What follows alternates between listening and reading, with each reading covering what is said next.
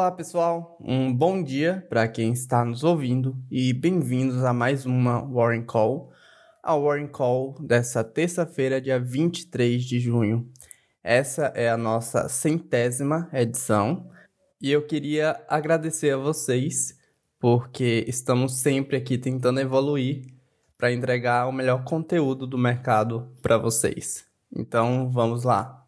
Bom, o Adolfo Saxida secretário de Política Econômica do Ministério da Economia, acredita que a agenda de reformas estruturais irá começar a ganhar corpo no Congresso a partir do próximo mês.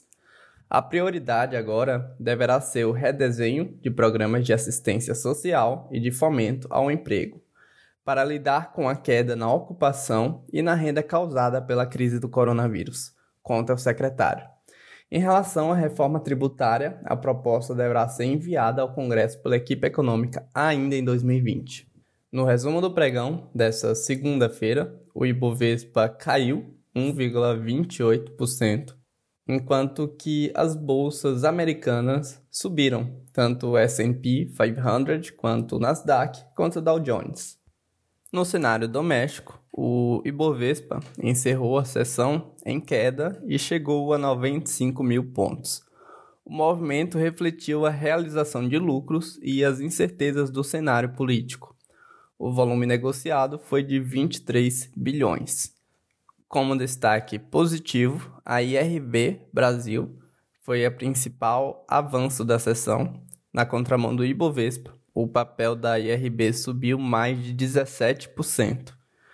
Na segunda-feira passada, dia 15, a resseguradora divulgou a nova data para apresentar os seus resultados trimestrais, que vai ser dia 29 de junho, semana que vem.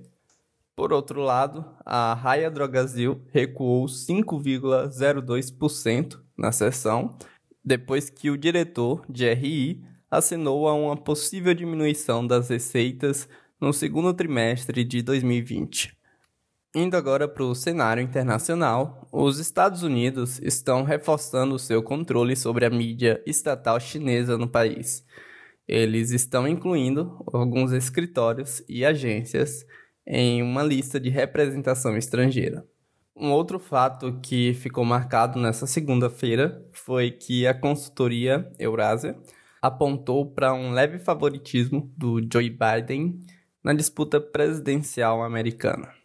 Avançando agora para o setor de commodities, o petróleo texano uh, avançou nessa segunda-feira, impulsionado pelos cortes nas ofertas e também no aumento da demanda à medida que a economia começou a reabrir.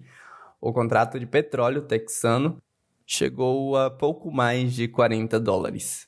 No que diz respeito às moedas, tanto para o dólar quanto para o euro, o dia foi de queda, que estava em consonância com o cenário exterior. O mercado está observando atentamente o cenário político no Brasil, com o desenrolar da prisão de Fabrício Queiroz ainda no radar. O dólar foi para R$ 5,22. Bom, por hoje é isso, gente. Então, até a próxima nossa Warren Call.